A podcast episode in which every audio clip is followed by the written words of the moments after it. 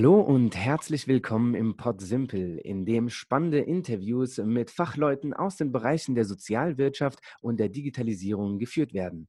Dieser wird an jedem Mittwochabend veröffentlicht und wenn du Lust hast, dich zu uns zu gesellen, dann bist du jeden Mittwoch herzlich eingeladen. So, kommen wir zu unseren heutigen Gästen. Ja, richtig, wir haben auch heute zwei Gäste dabei. Einmal Danny Kral und einmal Lea Bergmann. Beide vom Vidiso, Verband der Digitalisierung in der Sozialwirtschaft. Heute wird es, hm, also für mich sehr, sehr spannend. Es ist sowieso so allgemein, was er ja so macht, für mich sehr spannend im Bereich auch Design Thinking, allgemein der Digital die Digitalisierung in der Sozialwirtschaft irgendwie mitgestalten, mitzuentwickeln. Ähm, Ihr entwickelt ja mehrere Sachen und unter anderem wird es halt darum jetzt heute gehen, was ihr oder was euer aktuelles Projekt so ist. Aber dazu kommen wir gleich. Ich würde vorschlagen, dass ihr euch beide mal einmal vorstellt. Ähm, genau, wer, Ladies First, Lea, magst du mal vielleicht vorstellen, wer bist du, was machst du eigentlich so, was machst du auch beim Video so und wohin geht's für dich? Herzlich willkommen. Sehr gern. Danke für die Einladung. Ich darf auch in Dannys Namen ein herzliches Dank aussprechen. Wir freuen uns total, heute hier zu sein und mit dir zu sprechen und unsere Gedanken so ein bisschen in die große, weite Welt mitzutragen. Ähm, ich heiße Lea, Lea Bergmann, arbeite beim VDISO, beim Verband für Digitalisierung der Sozialwirtschaft, als ähm, Verbandsreferentin. Verbandsreferentin heißt am Ende einfach ein großer Blumenstrauß unterschiedlicher Aufgaben, die in so einem Verband anfallen können. Das ist äh, Bildungs- und Beratungsarbeit, die ich begleite, die Öffentlichkeitsarbeit begleite ich. Und ähm, ja, bin jetzt sehr viel eingetaucht in die Projektarbeit, sowohl im Verband an sich, also in der internen Projektarbeit, wo wir heute, glaube ich, einen guten Einblick geben können, was da gerade aktuell ansteht, als auch Projektarbeit mit ganz vielen anderen spannenden Partnern zu zukunftsträchtigen Themen wie KI in der Pflege und da ähm, habe ich einfach überall so ein bisschen meinen Kopf und mein Geist und mein Herz drin. cool, Dankeschön. Danny. Ja, genau. Dann schließe ich mich an. Mein Name ist Danny, Danny Kral, äh, ebenfalls vom Vediso. Du hast gesagt, ich bin im Vediso in der Rolle als äh, Geschäftsführer tätig, das seit 2019 bin ähm, mit dem Verband schon etwas länger verbandelt, seit 2017, seitdem wir damals gestartet sind äh, mit einer Projektgruppe zum Thema Geschäftsmodellentwicklung. Ähm, mache das mit einer halben Stelle. Mit äh, der anderen halben Stelle bin ich in der Paulinpflege in Winnenden tätig, ein typischer diakonischer Komplexträger mit so ziemlich allem im Portfolio außer Pflege, auch wenn der Name was anderes äh, vermuten lässt. bin dort äh, zum einen in der Unternehmensentwicklung äh, tätig und zum anderen als Geschäftsführer äh, einer unserer Tochtergesellschaften, die sich mit Wohn- und Tagesstrukturangeboten für Menschen mit Autismus beschäftigen. Im Vediso ist mein Schwerpunkt äh, im Rahmen unserer Bildungsangebote Workshop-Formate äh, planen, Workshop-Formate durchführen, ähm, Inhouse-Geschichten äh, begleiten und unterstützen unsere Mitglieder bei ganz spezifischen, auf ihre Organisation oder Unternehmen bezogene äh, Problemstellungen oder Herausforderungen. Und ähm, eben ganz aktuell seit einigen Monaten äh, mit der Lea im Team ähm, zugange an unserer ähm, ja, Konzeptwerkstatt, auch zum Thema Plattformentwicklung, werden wir bestimmt noch weiter dazukommen. Ganz kurz zu meinem persönlichen Hintergrund. Ursprünglich habe ich soziale Arbeit studiert.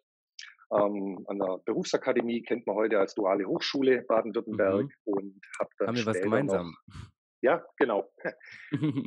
äh, und habe dann später noch ein, äh, ein Masterstudium Sozialmanagement ähm, an der Hochschule Niederrhein absolviert mit dem Schwerpunkt äh, Organisations- und Personalentwicklung. Mhm. Genau spannend.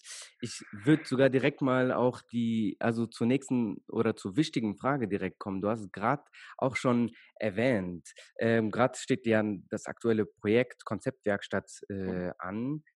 Genau, mögt ihr mal vielleicht irgendwie eine kleine Einführung überhaupt geben? Was, was macht ihr da? Was ist das? Was erwartet uns da? Genau. Ich hatte es äh, kurz angesprochen, äh, der Grund äh, der, für die Gründung des WDISO im Sommer 2017. Ich denke, ich gehe da jetzt gar nicht so ins Detail. Äh, bei dir zu Gast waren ja auch schon mal äh, Martin Holler, Conny Röper, die ja mhm. auch schon dazu berichtet haben.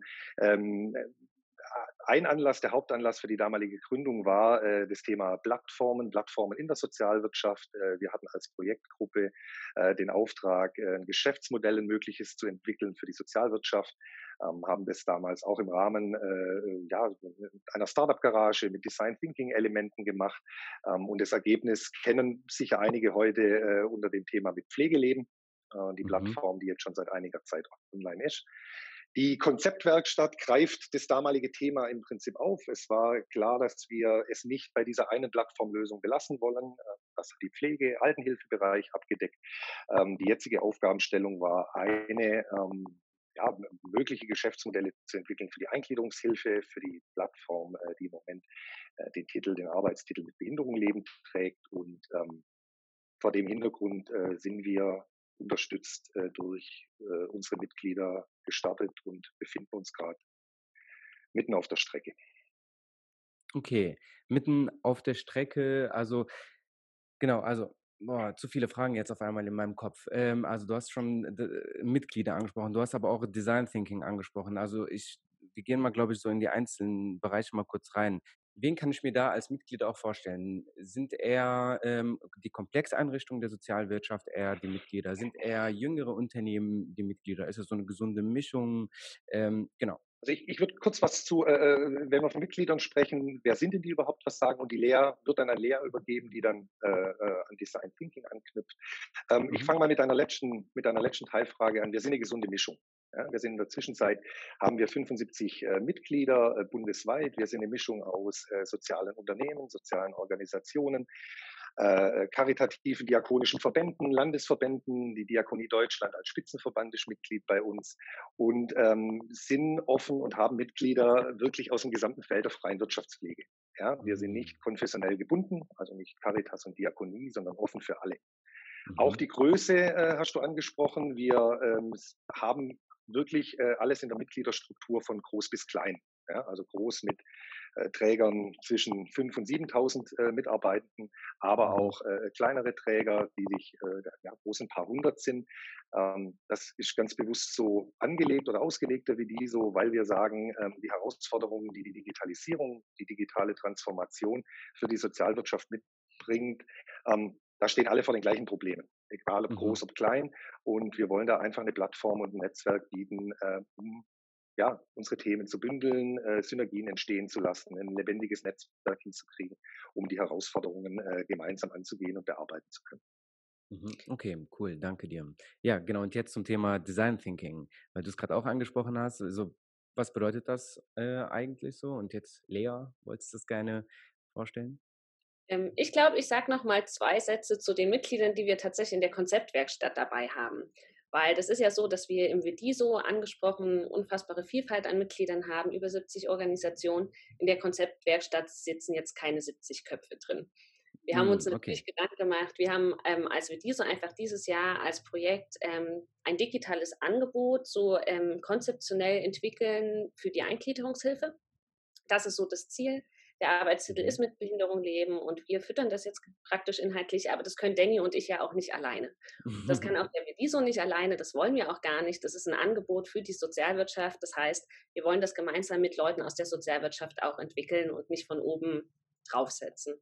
Und mhm. dann haben wir das praktisch ausgeschrieben und in unserem Mitgliederpool, der so vielfältig ist, geguckt, wer Interesse hat und wer Fachexperten und Expertinnen sind in dem Gebiet und die kommen aus ganz unterschiedlichen Schwerpunkten. Die kommen aus der ähm, ja, aus der Praxisarbeit, die sind Bereichsleitungen in bestimmten ähm, sozialwirtschaftlichen Organisationen, in der Eingliederungshilfe. Da sind Leute dabei, die haben schon Erfahrung mit, wie stellt man die Angebote des eigenen Unternehmens digital dar. Die haben Erfahrung mit ähm, digitalen Plattformen, ganz klassisch.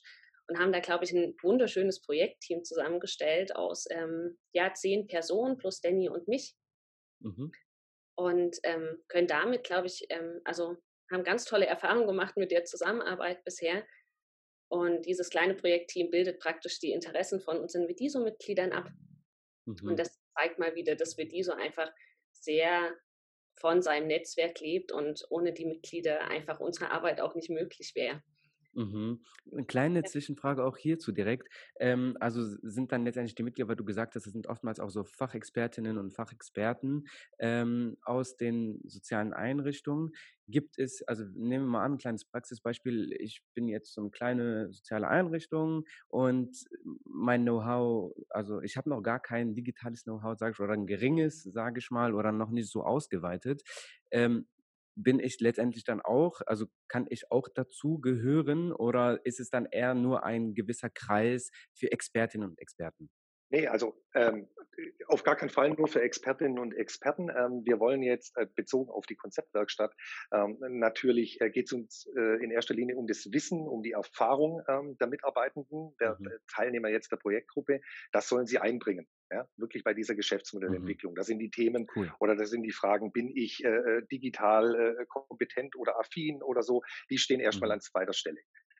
Ähm, ich denke, unser enormer Vorteil, also die erste, die erste Projektgruppe, die Startup Garage damals, die haben wir sehr analog gemacht. Ja? Die haben wir mit, mit Post-its gemacht, die haben wir mit Flipcharts gemacht, wie man, wie man äh, agile Methoden kennt. Ähm, nach jetzt beinahe anderthalb äh, Jahren äh, Corona sind natürlich äh, auch Mitarbeitende in sozialen Einrichtungen gezwungenermaßen an das Thema Digitalisierung, an das Thema Videoconferencing, an das Thema Arbeiten mit Tools äh, herangeführt worden. Ähm, das war für uns natürlich mal ein großer Vorteil. Ja? Ich sag mal, diese mhm. Basics, ähm, wie nutze ich Zoom? Äh, äh, wie komme ich in Breakout-Sessions? Wie arbeite ich da? Wie funktioniert das? Welche Regeln? Ähm, das, äh, das ist einfach vorhanden in der Zwischenzeit, ja. dieses Wissen. Ja. Also äh, klassisch, äh, digital, äh, hochkompetent oder eine Riesenaffinität, A, nicht erstrangig. Natürlich, und da wird Lea nachher sicher im Detail noch drauf eingehen, ähm, bringt so eine so ein Umswitchen von klassisch äh, äh, analogen Design Thinking Prozess mit den ganzen Methodiken, äh, die dazugehören, das digital abzubilden, das war eine der Hauptherausforderungen, vor der wir gestanden sind. Ja? Mhm. Also mm. als Erweiterung zu dem normalen Videoconferencing. Mhm. Wie baue ich einen Prototypen? Ja? Wie, wie ersetze ich das, das analoge Flipchart? Wie bilde ich eine Metaplan-Tafel äh, ab und so Geschichten?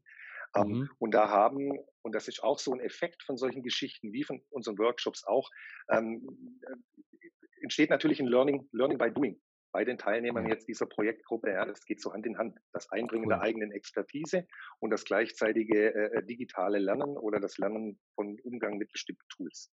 Mhm. Okay, cool. Danke dir. Genau. Und die Frage war noch vorhin mit Design Thinking. Ich stelle so viele Fragen manchmal. oder wir haben viel zu erzählen. Ja, oder so, oder beides.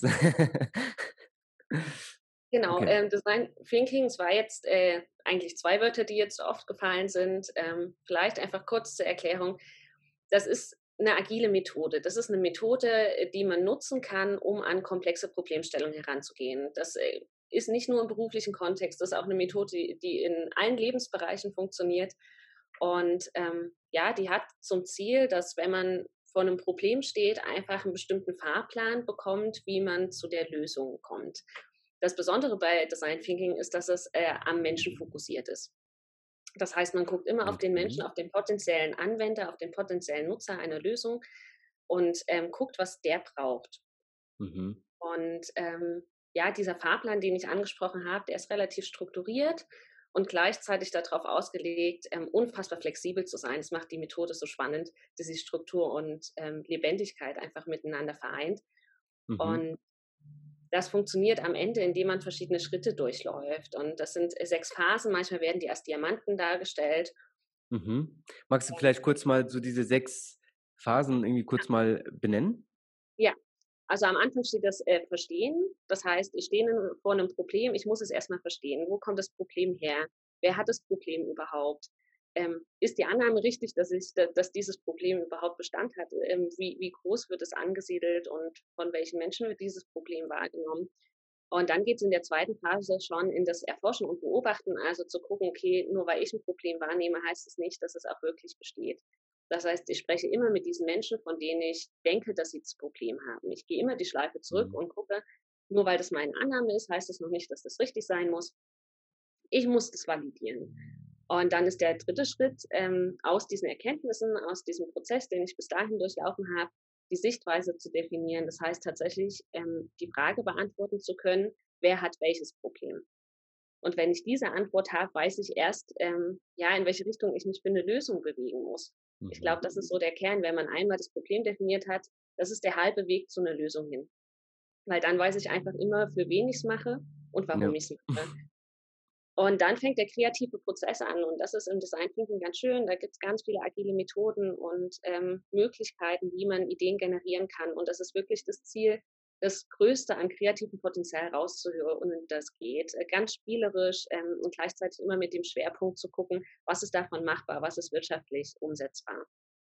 Und ja, nach der Ideenentwicklung kommt dann schon der vorletzte Schritt. Das ist aus den Lösungen, die ich mir überlegt habe, Prototypen zu bauen, um mit den Prototypen dann in den Test zu gehen und auch in dem Test immer wieder zwischendurch zu gucken und zu meiner potenziellen anwendenden Gruppe oder nutzenden Gruppe zu gehen und zu sagen, interessiert es euch überhaupt? Also findet ihr die Lösung ansprechend? Ist das eine Lösung für euch?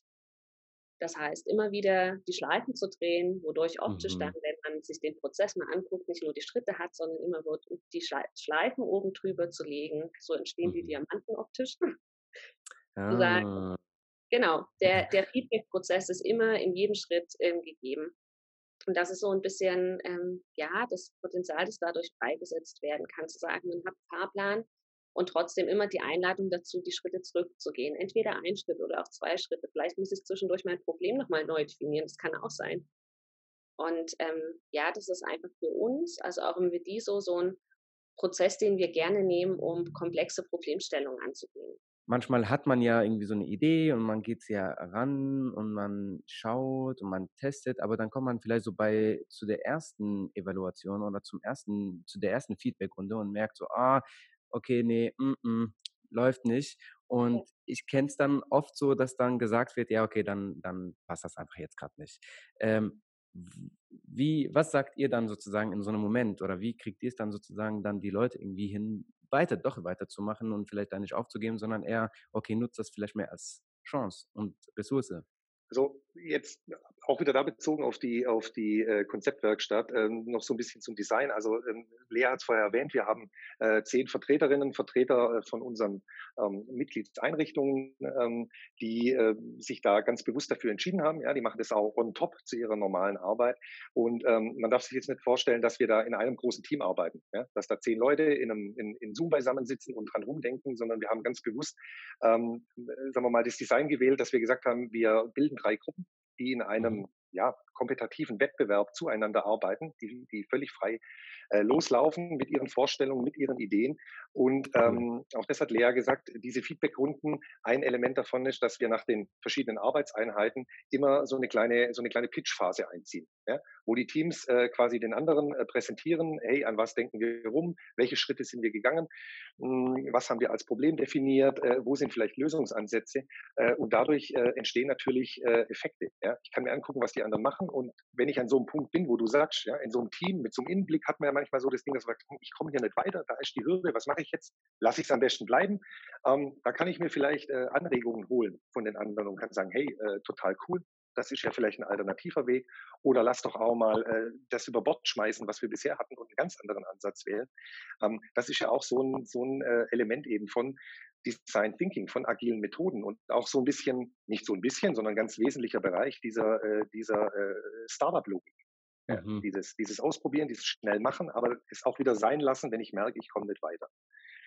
Bezogen auf soziale Organisationen, die du angesprochen hast, wo du ja auch Erfahrungen hast, ähm, ist es in der Tat, ähm, sind wir zu, am Beginn eines Veränderungsprozesses. Das hat sehr viel mit, mit Kultur von sozialen Organisationen zu tun äh, und mit einem Mindset, das die Digitalisierung mit sich bringt, ähm, wo sich bestimmte Dinge ändern müssten. Ja? Wie gehe ich an Themen ran? Mache ich das klassisch konzeptionell? Aus der Ecke kommen wir. Ja? Ich schreibe eine 60 Seiten Konzeption, ähm, design die komplett fertig und dann trifft das Ding das erste Mal auf einen potenziellen Kunden. Und wenn ich dann mhm. merke, hoppla, ja, das will gar keiner, habe ich ein Problem. Ja. Und durch die Teilnahme, das ist ein weiterer positiver Effekt von Mitarbeitern äh, aus unseren Mitgliedereinrichtungen, wenn die an solchen Workshops, an solchen Formaten teilnehmen, die lernen auch unglaublich viel. Ja, das ist das, was wir als Feedback bekommen. Die sagen, hey, so ein Ansatz, solche Methodiken, so ein Denken, so ein Zusammenarbeiten, ähm, das will ich ein Stück weit auch in, in, in, in mein Unternehmen transportieren, will es in, äh, in meinem Team ausprobieren, in meiner Abteilung zu bestimmten äh, Projekten. Und das, das äh, ist ein sehr großer äh, positiver, ich nenne es mal Nebeneffekt. Mhm, mh. Und Danny hat einfach das Wort Mindset schon benutzt. Ich glaube, das ist auch so ein Schlüsselbegriff, wo man sagt, es geht um die Haltung, die, die, versuchen wir einfach über das Projekt hinaus auch zu transportieren, zu sagen, Scheitern ist auch nichts Schlimmes, wenn man es frühzeitig macht. Mhm. Also Scheitern ist nicht negativ behaftet, weil es am Ende einfach ein Schritt dahin ist, eine bedarfsgerechtere Lösung zu finden für, für das Unternehmen oder für das Projekt in dem Fall. Und das Zweite auch, dieses, wenn wir vom Problem ausgehen, dann können wir uns immer vor Augen führen, für wen wir es tun. Und mhm. daher kommt dann auch so ein bisschen die Motivation, nicht alles aufzugeben, wenn gerade eine Lösung nicht funktioniert hat, sondern einfach tatsächlich nochmal zurückzugehen und zu sagen, ja, aber wir tun das aus den und den Gründen, die wir vorher bestimmt haben. Und die haben immer noch ihre Berechtigung. Und die verfallen ja nicht dadurch, dass die Lösung nicht funktioniert hat. Mhm, und diese, genau, diese Haltung im Kopf einzunehmen, das ist ein, das ist ein wichtiger Punkt. Mhm. Und ähm, ihr habt es auch gerade schon angesprochen, ähm, ihr gibt ja auch letztendlich Workshops genau zu diesem Thema, äh, weil ich kann mir auch gut vorstellen, dass natürlich noch, du hast auch gerade selbst gesagt, Danny, eben, wir sind gerade so im Beginn oder am Beginn so dieser des, des digitalen Wandels oder dieser, dieser, dieser Phase, wo sich eben diese Kultur auch letztendlich ein bisschen verändert. Ähm, und dazu gibt ihr ja jetzt Workshops. Ähm, wie geht ihr da überhaupt vor? Also ist, sind die dann wiederum eher analog, sind die eher digital? Weil letztendlich Verband der Digitalisierung der Sozialwirtschaft läuft das ja wahrscheinlich eher digital. Ähm, würde ich mich erstmal interessieren, A, eben, ähm, genau, wie läuft es? Und B, wie ist da auch die Resonanz eben von den ganzen Einrichtungen, die eben vielleicht eher noch nicht so ganz digital sind? Also wir sind ähm, in der Tat äh, analog gestartet. Ja. Wir haben äh, diese Workshops, äh, man spricht ja heute schon von vor und während und vielleicht auch nach Corona irgendwann. Also äh, vor Corona waren wir da, ähm, waren wir da sehr digital unterwegs, weil natürlich die der Digitalisierungsgrad in der Sozialwirtschaft ist ein sehr heterogener. Ja, das äh, weißt du so gut wie wir. Äh, vor mhm. Corona war das Thema Zoom, war das Thema Jitsi, war das Thema ähm, äh, Teams. Das, das war kein Trendthema. Die wenigsten mhm ähm, Leute auch aus den, aus den operativen Bereichen von, von sozialen Organisationen, das hat nicht zu ihrem Alltag gehört. Ja, mhm. Das war ein riesen, hat einen Riesenschub, äh, hat Corona einen Riesenschub gebracht. Wir waren dann sehr schnell, wie viele andere auch gezwungen, unsere Formate von analog auf digital umzustellen. Ja, das war äh, an vielen Stellen nicht ganz einfach, auch für uns ein, ein, sehr großer Lerneffekt. Wir haben davor mit, mit, mit Videoconferencing gearbeitet, aber es ist nochmal was anderes, ob ich eine Videokonferenz zum Thema mache oder einen Workshop darüber ablaufen lasse. Mhm. Und auch zu Beginn letztes Jahr, Herr, äh, März, April, Mai, Juni, ähm, diese Themen, äh, Tools wie Miro, äh, Concept Board als, als, ja. als Whiteboard-Lösungen, die waren da eben nicht äh, verbreitet. Wir haben ähm, letztes Jahr im Sommer eine Mitgliederbefragung gemacht zu verschiedenen Ebenen des Verbandes, zu, zu, zu Angeboten. Und da war sehr erstaunlich, dass äh, ein großes Feedback war, hey, ähm, diese digitalen Formate, die gefallen uns eigentlich ganz gut. Ja, äh, die Leute haben die, die Vorteile auch erkannt. Ich spare mir Reisezeiten. Äh, ich, ich, ich verbringe keine Zeit in Bahn oder auf der Straße. Ich muss nicht übernachten. Ich kann das so machen. Und es war ein einhelliger Wunsch zu sagen, bitte auch nach Corona ähm, behalte das bei macht im Idealfall eine Mischung. Ja, wir werden, wir haben Formate, beispielsweise äh, Entwicklung einer Digitalisierungsstrategie, wenn es ganz individuell in-house beim, beim Mitglied ist. Das ist nach wie vor, wir haben es digital gemacht, aber wir haben da in der Bewertung sind wir nach wie vor der Meinung, das ist zum Beispiel so ein Format, ähm, das lebt sehr stark vom Analogen vom Austausch, mhm. vom physischen, vom ich bewege ja. mich zwischen den Gruppen, zwischen den Räumen, ich gehe in den Austausch. Ähm, mhm. Ähm, aber es gibt andere Formate, die lassen sich äh, problemlos digital abbilden und äh, bieten da vielleicht auch den einen oder anderen Vorteil. Deswegen, wenn ich in die Zukunft gucken muss, nach Corona, äh, und das muss ich oder das müssen wir, werden wir von einer Mischung ausgehen zwischen analogen und digitalen Formaten. Okay, das heißt, die Resonanz war jetzt anfangs vielleicht nicht so, also haben nicht alle Yay geschrien, aber halt langsam Step by Step, wo du auch so am Anfang gesagt hast, Zoom ist langsam eh gang und gäbe. Das heißt, diese Basis langsam ist, die besteht und jetzt wird eben nur noch darauf eben irgendwie aufgebaut, ähm, sodass dann eben jetzt in Zukunft eher eben mit einer gesunden Mischung ähm, gearbeitet wird, aber trotzdem mit dem Ziel, dass irgendwann vielleicht alles auch eher digital nur digital abzubilden oder denkst du, dass dieses Format dann eher eigentlich eher nicht ja, stattfinden wird? Boah, ich glaube, da bräuchte ich eine Kristallkugel, ganz ehrlich. Also ich, äh, ich bekomme es zum einen natürlich aus dem, aus dem Verband mit, äh, auch äh, jetzt hier bei uns im Unternehmen, in der Paulinenpflege, ähm, wo, mhm. wo das auch in der Zwischenzeit eine sehr große Verbreitung hat, ja, auch bei dem Thema äh, Fortbildung und so Geschichten. Ganz ehrlich, ich weiß es nicht. Aus dem Bauch raus würde ich sagen, ähm, anders. Ich, ich täte mich schwer damit zu sagen, alles nur noch digital, ja, weil mhm. bei vielen Themen, ähm, bei manchen Themen dieses persönliche Miteinander, dieser soziale Austausch äh, ganz zentral ist. Ja, vor mhm. allem in, in Gremien, in Formaten mit Personen, die ich vorher nicht kenne. Ja. Also wir hatten, äh, Lea hat, wie die andere Kollegin bei uns, die Anja aus dem Backoffice auch, die haben letztes Jahr angefangen, ja, äh, während Corona und dieser gesamte Onboarding-Prozess, der hat digital stattgefunden. Es hat, glaube ich, Lea, korrigiere mich, vier, fünf Monate gedauert, bis wir uns das erste Mal physisch gesehen hatten okay. und seitdem auch nie wieder. Ja? Und ähm, ganz ehrlich, das wird dir auch so gehen, ähm, da fehlt natürlich was. Ja? Klar, wir, mhm. wir, wir zoomen jede Woche ein paar Mal, wir sind telefonisch oder per Mail im Austausch. Deswegen lange Rede, kurzer Sinn. Ich glaube, es wird, äh, es wird eine Mischung geben und es wird eine Mischung bleiben. Und mhm. immer themenabhängig und immer äh, abhängig davon, um was für ein Format geht es. Mhm. Okay, cool, danke dir. Ähm, und jetzt mal, um nochmal auch so zum Grundgedanken eurer Konzeptwerkstatt zurückzukommen. Welche Herausforderungen haben denn Unternehmen der Sozialwirtschaft bisher? Und ähm, genau, und wo setzt auch also eine Lösung wie mit, äh, mit behinderungsleben.de an? Ich glaube, die Herausforderung, vor der gerade die Eingliederungshilfe steht, sind diese ähm, berühmt-berüchtigten Buchstaben BTHG, das Bundesteilhabegesetz, das gerade in jedem Bundesland äh, auf irgendeine Art und Weise umgesetzt wird, umgesetzt werden wird.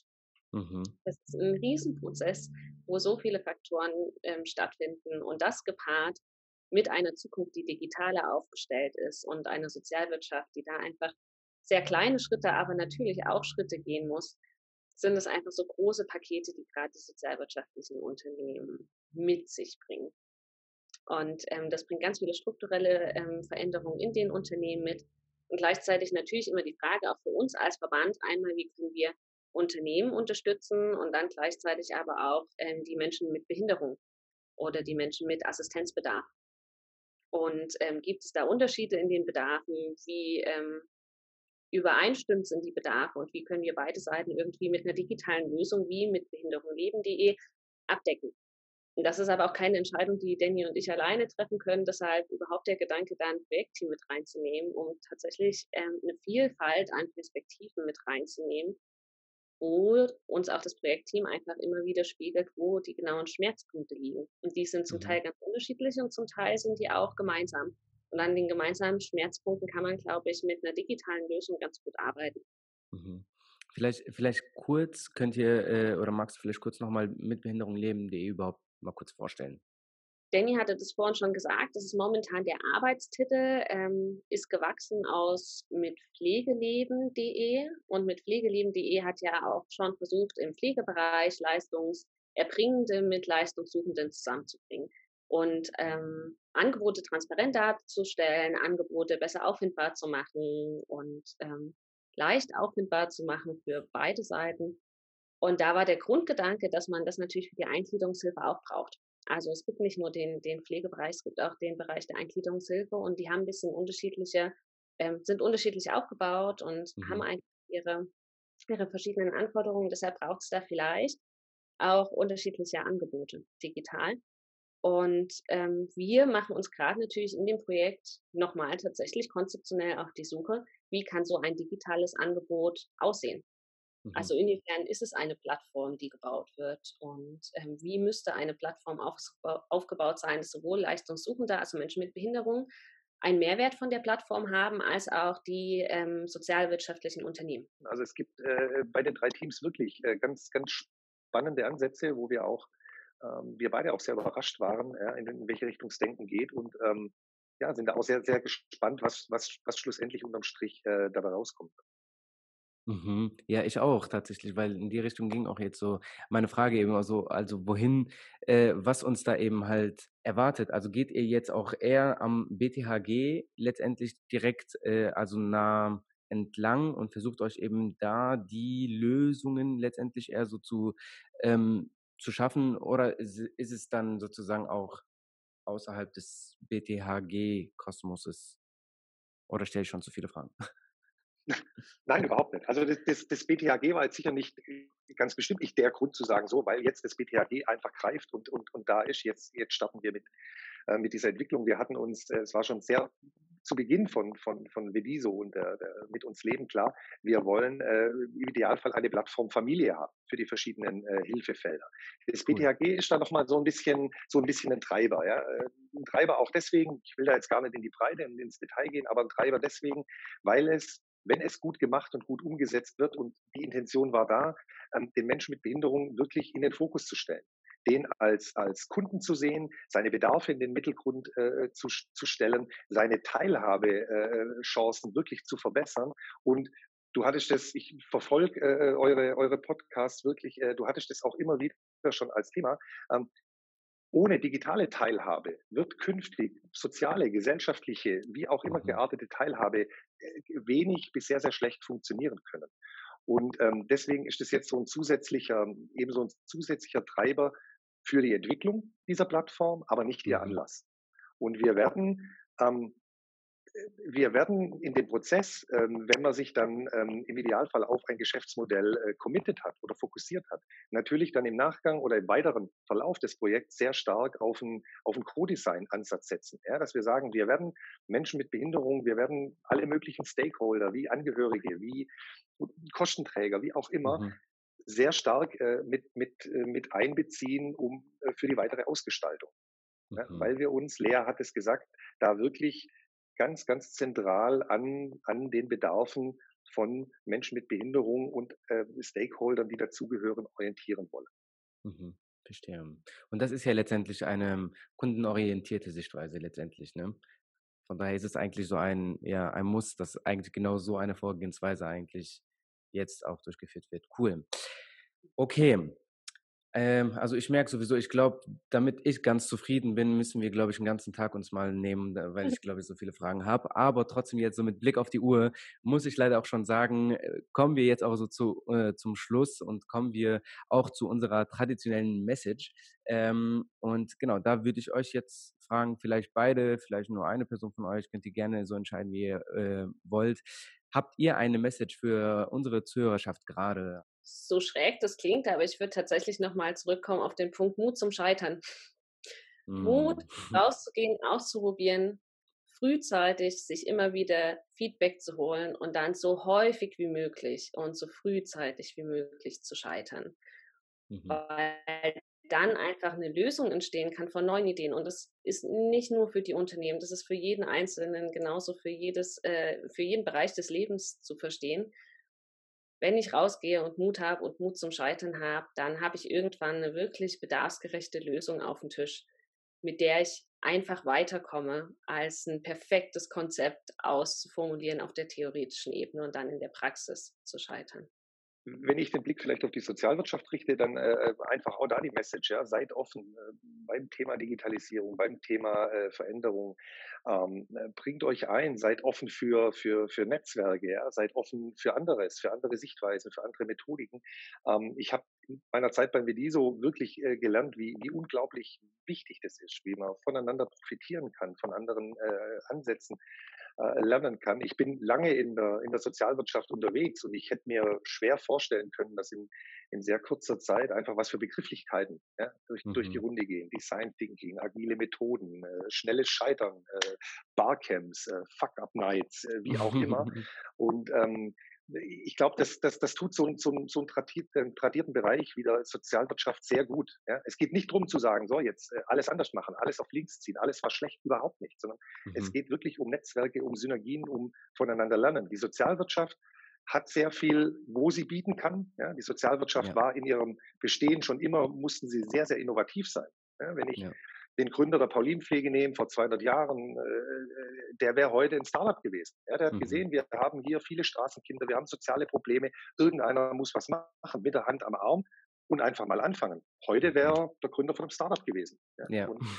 Deswegen ähm, wirklich für alle Beteiligten, für die jungen Leute, die nachkommen, für, für Startups äh, aus der Sozialbranche, seid offen, geht aufeinander zu, äh, lernt voneinander und profitiert voneinander. Das, das, das wäre so meine, meine Kernmessage.